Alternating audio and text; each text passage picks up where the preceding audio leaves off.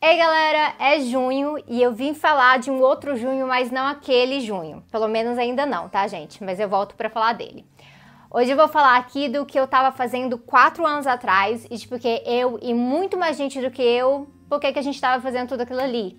Eu vejo que geral sente uma confusão grande sobre por que, que a gente lutou contra a FIFA e por que, que a gente denunciou a Copa e de quem eram essas pessoas que estavam envolvidas ali. Então, hoje a gente vai discutir que sim, teve Copa.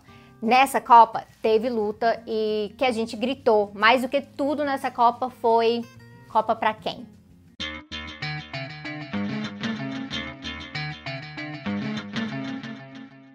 Eu acho bem importante deixar duas coisas claras aqui. Eu vou fazer isso porque é um pouco irritante ter que lidar com comentários agressivos, geralmente de homens, que, primeiro, não entenderam o que eu falei, aí eles se julgam em posição de sentar e pau no que eu tô falando, mas em cima do que eles acham que eu tô falando. Isso tá rolando demais agora, porque o pessoal tá defensivo, acha que tudo é uma indireta. Então, alguns avisos aqui de primeira. É, o argumento aqui não é uma indireta, até porque eu tenho coisa mais importante para me preocupar que isso. E segundo, o argumento é que não é de boicote, inclusive porque nenhum dos três movimentos que mobilizaram contra e ao redor da Copa eram realmente de boicote. Tem gente que confunde por conta daquele vídeo daquela moça que viralizou um ano antes sobre não ir para a Copa. Mas deixa eu avisar que tem que diferenciar certas coisas que viralizam e os movimentos sociais que organizam e mobilizam. Isso é outra coisa. Ah, na verdade tem outro recado também. É, nem o argumento, nem o vídeo são sobre futebol. Eu não tô aqui para criticar, nem para elogiar o futebol. Eu tô aqui justamente para falar que a Copa, como ela é feita e por quem ela é feita, instrumentaliza o futebol, porque na verdade ela acontece por outros interesses. Então bora lá, podemos começar. Boa parte do que eu vou falar para vocês hoje vem da minha própria pesquisa. Eu fiz etnografia visual durante a Copa. Eu passei um ano estudando especificamente os movimentos ao redor da Copa e só não teve um capítulo sobre a Copa na minha tese de doutorado porque a tese já estava longa demais. Meu orientador mandou eu cortar coisa. Mas esse capítulo está até escrito uh, bem da perspectiva do direito à cidade, Rave, Lefebvre, Pira Marcusa, etc. E eu preciso dar um jeito de publicar ele por aí. E além disso tudo, eu também me envolvi nas mobilizações da Copa. Então, onde que eu estava na Copa de 2014? Eu estava na rua. Essa foto que eu tirei aqui foi de um ato debate que teve lá no centro de São Paulo e pessoas em situação de rua participaram também para falar da gentrificação que estava ocorrendo durante a Copa. No dia da abertura da Copa, rolou muita repressão. Tive, tinham três atos marcados. Tinha o ato ali no Sindicato dos Metroviários, que era mais a esquerda organizada, eu já explico para vocês. Tinha um ato no Metrô Carrão e também tinha um ato de Copa pro Povo numa das ocupações do MTST. Isso aqui foi lá no Sindicato dos Metroviários. Depois a polícia empurrou a galera do metrô, do metrô Carrão para lá. E a gente foi parar todo mundo ali dentro do sindicato. Inclusive, a gente ficou sitiado dentro do sindicato por várias horas. Em Brasília também estava rolando manifestação, inclusive tinha um calendário bem grande relacionado a isso, montado pelo Comitê Popular da Copa. Teve coisas mais lúdicas, teve enfrentamento, a gente fazia concentração ali na rodoviária, onde a galera estava passando, né? O povo realmente estava passando pela rodoviária e tentando entender o que estava acontecendo. Isso é só uma amostrinha para vocês. Tudo isso aconteceu sobre três linhas principais de mobilização quando o assunto era Copa. E vocês devem, na verdade, ter ouvido essas três palavras de ordem na época: o não vai ter Copa, o na Copa vai ter luta e o Copa para quem. Mas nem todo mundo sabia que essas três palavras de ordem vinham de articulações bem diferentes de luta. O Não Vai Ter Copa ficou mais famoso, ele foi muito comentado na mídia e no começo ele conseguiu agregar muita gente. Os atos envolviam bastante ação direta e vinham de um processo mais pulverizado e autônomo. Muita daquela indignação da Copa das Confederações e de junho de 2013 foi canalizada para o Não Vai Ter Copa, mas por conta disso tem gente que acha que o Não Vai Ter Copa era coisa de coxinha e que tinha intuito de desestabilizar Dilma, mas parem com isso, por favor, porque isso é só achismo e é o tipo de argumentação que foi feita pela base governista para justificar o fato de que eles boicotaram todo, todos os processos de luta que ocorreram ao redor da Copa. Teve uma desmobilização, assim, descarada mesmo naquela época. Sobre isso aqui, o que eu posso falar é que no Não Vai Ter Copa tinha muita gente, inclusive das classes mais altas, que ganharam uma certa sensibilidade sobre a questão da Copa. No geral, muita gente achou que aquele dinheiro deveria ter sido investido em outro lugar e tal. Mas não dá para misturar isso com as pessoas que foram pra rua e levaram porrada da polícia militar. O Não Vai Ter Copa não foi composto pelas pessoas que pagaram ingresso caro, foram pro estádio assistir jogo da Copa e aproveitaram para xingar a Dilma. E são dois processos diferentes. Um era de luta e outro era de indignação, que mais tarde seria sim canalizado a favor do impeachment, do golpe e tudo mais. Um outro processo foi o Na Copa Vai Ter Luta. E o Na Copa Vai Ter Luta veio para fazer um contraponto com o Não Vai Ter Copa mesmo, até porque o Não Vai Ter Copa começou a perder adesão no momento que ficou claro que sim, ia ter Copa. Aí entrou a esquerda organizada falando que tá bom, vai ter Copa, mas na Copa vai ter luta. Esse processo ajudou a politizar mais sobre o cenário da classe trabalhadora diante da Copa. Ele tratou de desigualdade e exclusão. Ele teve um ápice forte em São Paulo, nesse momento que eu mostrei, quando os metroviários entraram em greve bem no período inicial da Copa. Eu estava lá e acompanhei aquele processo de perto, a criminalização dos grevistas, a demonstração de solidariedade de outros setores da esquerda e tudo mais.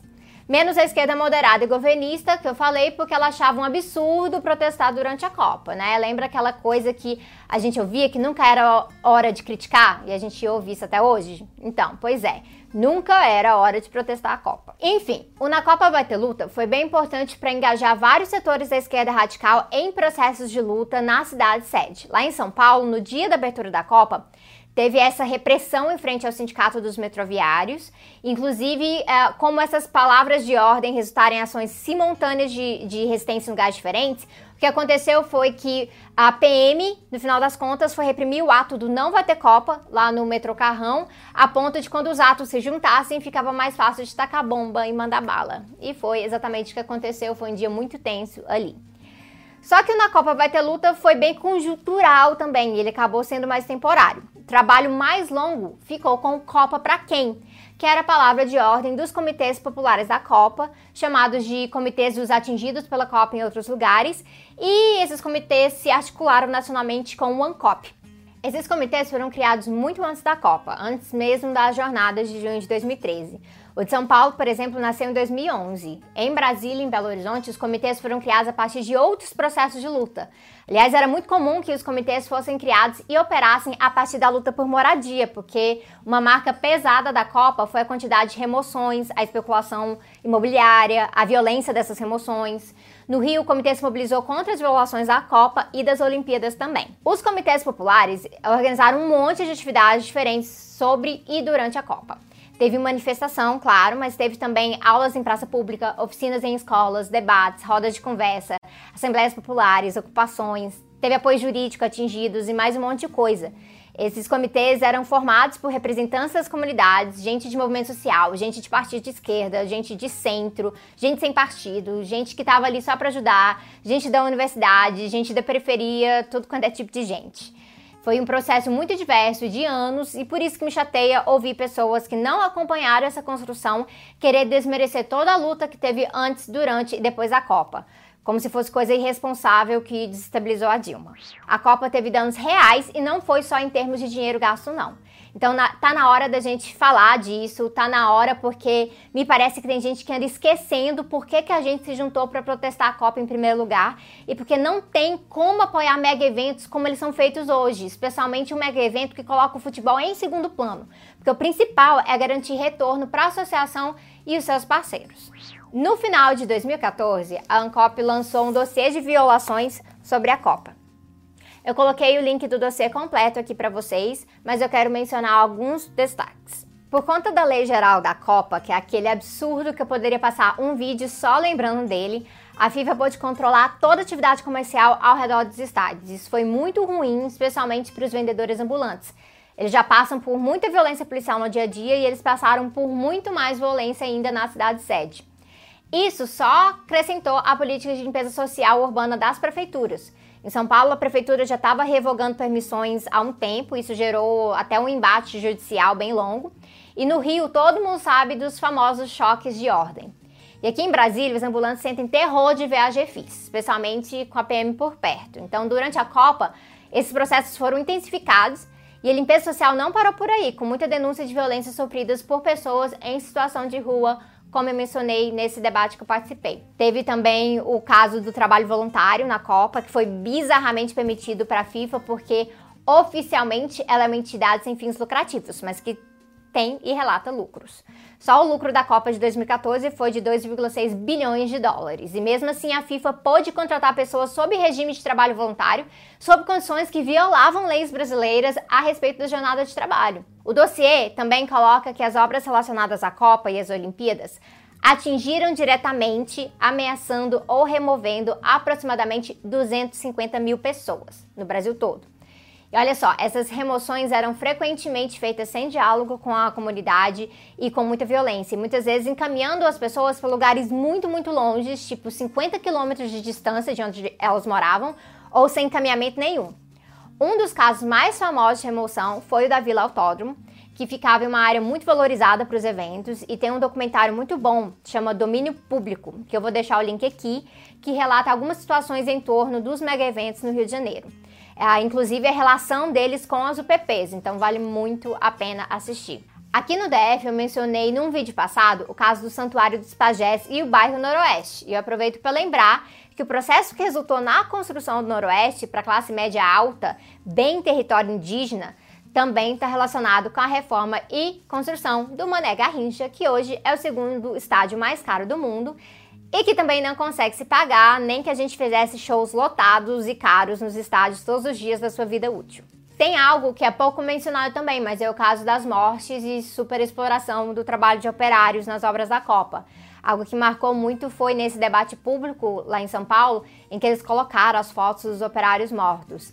Na construção da Arena Pantanal, em Cuiabá, teve denúncia oficial e tudo, porque não tinha nem proteção contra quedas então, não é por acaso que as obras acabaram sendo interditadas três vezes por conta desses riscos. E isso tudo foi para a Copa no Brasil.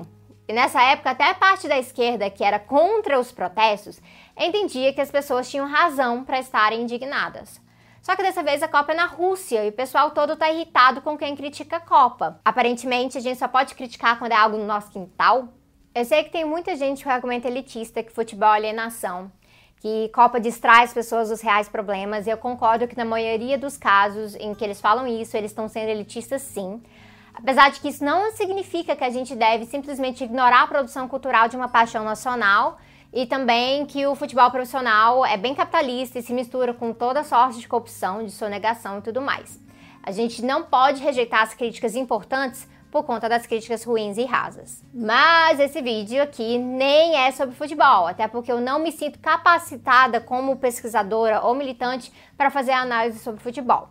Mas sobre a Copa eu posso falar como pesquisadora e como militante. E eu tenho certeza absoluta que para os amantes de futebol, que querem salvar o esporte das garras do capitalismo, continuar denunciando a FIFA e o fenômeno da Copa como um mega evento capitalista é fundamental, né, galera? E isso significa que a gente tem que continuar falando quando é na Rússia, quando é no Catar e enquanto for necessário. A gente tem que continuar criticando. No caso da Rússia, a Human Rights Watch vem denunciando mortes de operários já há algum tempo e abusos trabalhistas lá também. Lá teve situação de trabalhador trabalhando até sob menos 25 graus negativos e sem as proteções necessárias. Cara, eu entendo muito de inverno por conta do outro lado da minha vida lá no Canadá e eu te garanto que isso é uma violência. E lá o governo está reprimindo manifestações também e também está rolando censura online. Fora toda a discriminação e repressão a pessoas LGBT na Rússia. Eu acho simplesmente curioso como a FIFA sempre pede para o país sede mudar leis que são importantes para os interesses comerciais da FIFA, mas não pediu isso em relação a pessoas LGBT, sendo que a situação na Rússia viola diretamente o próprio estatuto da FIFA sobre direitos humanos. Mas isso, bom, isso não dá prejuízo direto, né? Então só mostra como o apoio capitalista contra a discriminação é bem limitado. E como não falar da situação do Catar, onde os operários construindo estádios e infraestrutura estão em situação análoga à escravidão e onde já se reporta mais de 1.200 mortes de trabalhadores. A Confederação Internacional de Sindicatos coloca que nesse ritmo podem ser 7 mil operários mortos até 2022. Lá, essa galera é muitas vezes imigrante, está trabalhando com passaporte retido, salário retido também. E a situação de temperatura é o oposto do problema da Rússia. Eles estão sendo forçados a trabalhar sob até 55 graus Celsius. A FIFA mais uma vez caladinha, até porque a gente sabe de todos os escândalos de corrupção associados com a Rússia e o Catar terem virado países sede, né? Eu sei que o pessoal quer assistir a Copa e quer ver o Brasil ser hexa Então eu não tô aqui para falar de boicote, até porque são raras as ocasiões em que boicote funciona como tática de denúncia. Mas isso não significa que a gente deve esquecer ou ignorar os moldes com que a FIFA opera e o que fazem a Copa do Mundo acontecer. Isso tem que ser feito sempre, inclusive lembrando que a lógica da FIFA interage com a lógica da CBF e da comodificação do esporte. São muitas empresas ganhando muito dinheiro em cima do futebol e uma hora isso vai ter que mudar. Então, se vai ter Copa, eu quero muito, muito, muito que a Copa tenha luta e que a gente nunca canse de perguntar é Copa para quem. Curte, comenta aí, divulga o vídeo e divulga o canal que sexta-feira, dia 15 de junho, Tese 11 faz um ano de existência. E aí cola junto aqui que a gente tem um balanço a fazer. Até lá!